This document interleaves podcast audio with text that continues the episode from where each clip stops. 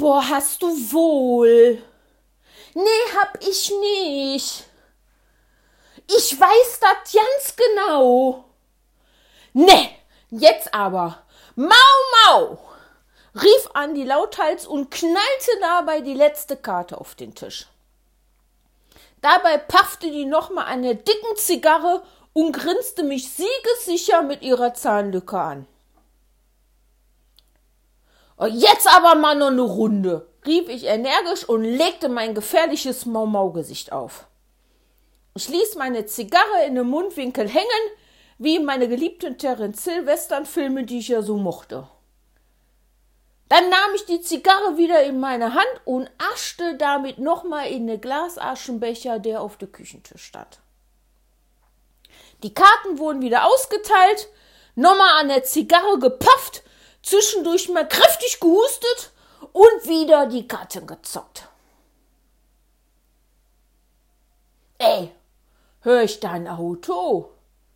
Dabei zog Anje ihre rechte Augenbraue ein Stück hoch, wie bei so einem Fragezeichen. Ich sprang von meinem Stuhl auf, guckte an das Küchenfenster und dann, oh nee, Andi, deine Mutter kommt, rief ich entsetzt, als ich Andrea ihre Mama den Hof langlaufen sah. Was denn jetzt schon? Dabei guckte Andi nochmal auf die Küchenuhr und es war eigentlich viel zu früh für Andi ihre Mama gewesen. Im Windeseile öffneten wir ganz schnell das Küchenfenster, den Aschenbecher schnell in den Mülleimer geleert, Karten vom Tisch und ab in das Wohnzimmer den Fernseher angeknipst, so als ob nichts wäre. Klick, klack, klick, klack, hörte man Andis Mama die Treppe hochkommen.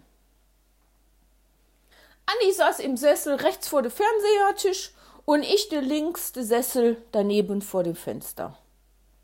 Beide da, wo wir immer saßen. Mamaugesicht aufgesetzt, so als ob nix wäre. Da ging die Küchentüre auf. Andrea, ihre Mama, legte ihre Handtasche auf den Küchenstuhl ab und hob den Kopf so ein bisschen in die Luft und zog kräftig mit der Nase mal so einen Luftzug ein. Ja, sag mal, was ist denn hier schon wieder los gewesen? kam von ihr aus der Küche. Wir regten uns kein Stück. Nicht mal geatmet haben wir, nur Stille und der Fernseher. Ich hab euch gefragt, kam wieder aus der Küche. Hm, was denn, Mama? Andrea rollte dabei mit den Augen zu mir rüber und ich musste mir mit Ach und Krach so ein Lachen verkneifen. Was hier los war, will ich wissen. Hier ist so viel Qualm, als wenn ich in ne Kneipe wäre. Dabei wedelte Andi ihre Mama nochmal demonstrativ durch die Küche durch und wir guckten so, als ob nix gewesen wäre. Schaut die nochmal über den goldenen Rand ihrer Brille uns tief in die Augen, aber wir haben unseren Blick nicht vom Fernseher gelassen. Äh, keine Ahnung, frag Mom Papa, kam von Andi, ohne sich zu ihrer Mama umzudrehen. Und ich sagte kein Wort, bloß nix verraten und starrte weiter geradeaus zu dem Fernseher. Andrea, ihre Mama, ging nach hinten in das Schlafzimmer, um sich was Bequemes anzuziehen, und als sie dann wieder in das Wohnzimmer kam, stellte die sich direkt neben den Fernseher und guckte uns nochmal tief in die Augen. Keine Regung. Immer schön die Augen auf den Fernseher lassen. Nicht zwinkern, keine Reaktion zeigen, dachte ich mir. Wir müssen das einfach aussitzen und so tun, als ob nichts wäre. Nun, Andreas Mama ging zurück in die Küche, weil ja von uns gar keine Regung kam und fing dann in der Küche an, erstmal das Abendbrot zuzubereiten. Und wir fingen wieder langsam an, ein bisschen zu atmen als wir dann so dachten, wir schleichen uns dann mal in die Küche, einfach nur mal so, um zu gucken, was es denn so gibt und so, um sich nichts anmerken zu lassen, nahm ich mir dann eine Brunnerflasche aus der kleinen Körbchen, was immer neben dem Küchenschrank stand, holte mir da auch so ein ausgespültes Senfglas raus, was als Limoglas jetzt diente oder bei den Knübels mir als Brullerglas, um dann mal so ganz nebensächlich so zu tun, als ob nichts wäre.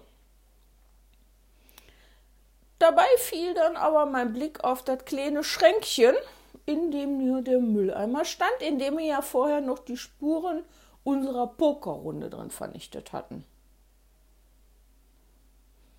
Mit meinem rechten Auge auf den Mülleimer mit dem linken Andreas Mama im Blick dachte ich, ich gucke nicht richtig. Da zogen noch so winzig kleine Rauchschwaden aus dem Schränkchen raus, fragte ich mich selber.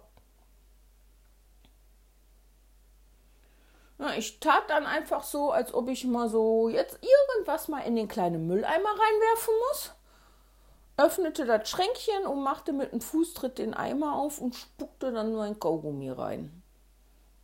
Dann machte ich wieder den Eimer und das Schränkchen zu. Oh oh. Wie soll ich dir das jetzt sagen? Ach komm, hause einfach raus, dachte ich mir. Frau Knübel, der Mülleimer brennt kam da nur noch aus meinem Mund. Die guckte mich über ihren goldenen Brillenrand an und dann hab ich's doch gewusst, dass ihr hier wieder was ausgefressen habt. Dann nahm die schon die Schüssel mit dem Wasser, riss den Eimer auf, machte den Mülleimer mit dem Tritt auf und schutte das ganze Wasser in die glimmende Glut in den Mülleimer rein. So, und jetzt raus hier mit der Sprache, was ihr schon wieder los war. Und dabei wedelte die mit ihrem Finger wie eine alte Lehrerin, die das immer vor ihre Kinder macht. Ich stand wieder da und guckte nur dumm aus der Wäsche. Aber da fing Andrea schon an. Mama, wir haben nur wie die Großen gepokert und wenn man pokert, dann muss man auch mal Zigarre rauchen wie der Papa. Ja, das war dann quasi das Schlusswort. Andrea drehte sich um und stupste mich dann nochmal an, damit wir uns dann schnellen Fußes vom Acker machen konnten, ehe nachher wieder so ein Donnerwetter ging. Und äh, ja, die Pfüttchen-Sache, da wussten wir ja jetzt ganz genau, wie das funktionierte. Wir dann ganz schnell auf schnellem Fuß über den Barackenweg ab zu uns nach Hause. Denn die Strafe folgte dann auch ohne Schimpfe von Andrea, ihre Mama. Und sagen wir mal so, den restlichen Tag verbrachte ich dann nach unserer Pokerrunde mit dem Mickey Mouse und Donald Duck Comics Heftchen auf der blaue Plüsch bezogene Klo.